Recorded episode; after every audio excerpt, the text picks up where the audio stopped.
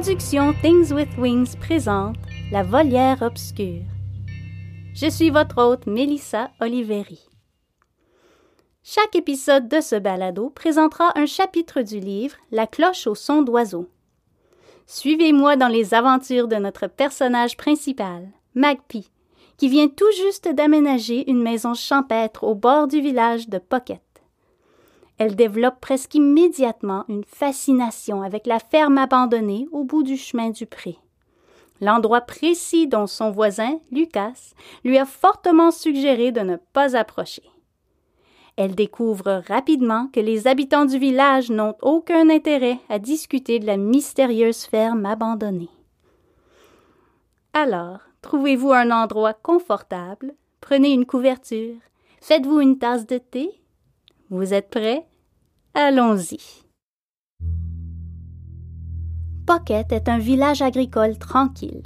Il est plutôt petit, sa rue principale étant bordée que d'une poignée de bâtiments commerciaux. Seules quelques familles résident dans le village lui-même, la plupart vivant et travaillant dans les fermes environnantes.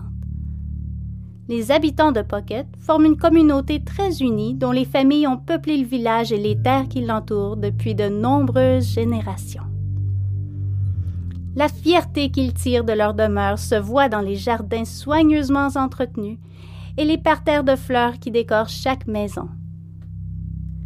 À la périphérie de Pocket, sur le chemin du pré, se trouve une ferme.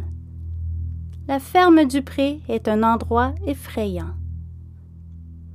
Le chemin lui-même est un chemin de terre poussiéreux au bout duquel se trouve une petite maison en bois à deux étages entourée de champs d'herbes sèches.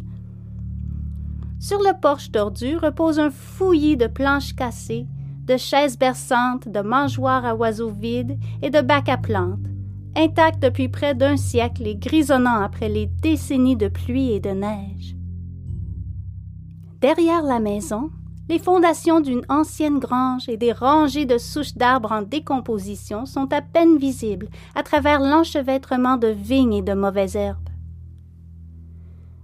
Mais ce qui fait peur à la ferme du pré, ce n'est pas la maison, ni le porche tordu, ni les souches.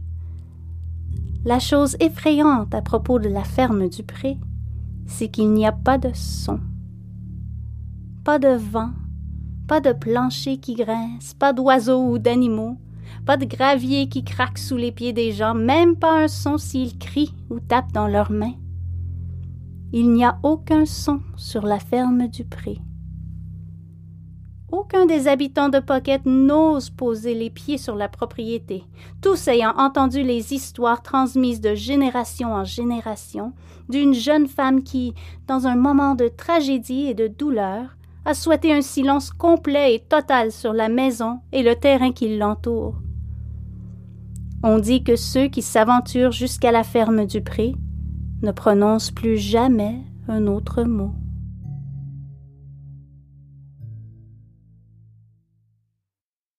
Merci d'être à l'écoute. Joignez-vous à moi la semaine prochaine pour le premier chapitre, La maison champêtre, où Magpie et sa mère s'installent dans leur nouvelle demeure. N'oubliez pas de vous souscrire, vous ne voulez rien manquer. Avant de vous quitter, j'aimerais remercier la maison de publication Phaeton Starling pour cette histoire délicieusement mystérieuse, ainsi que Cannelle pour la musique tout aussi mystérieuse qu'elle a composée exclusivement pour ce balado. Merci.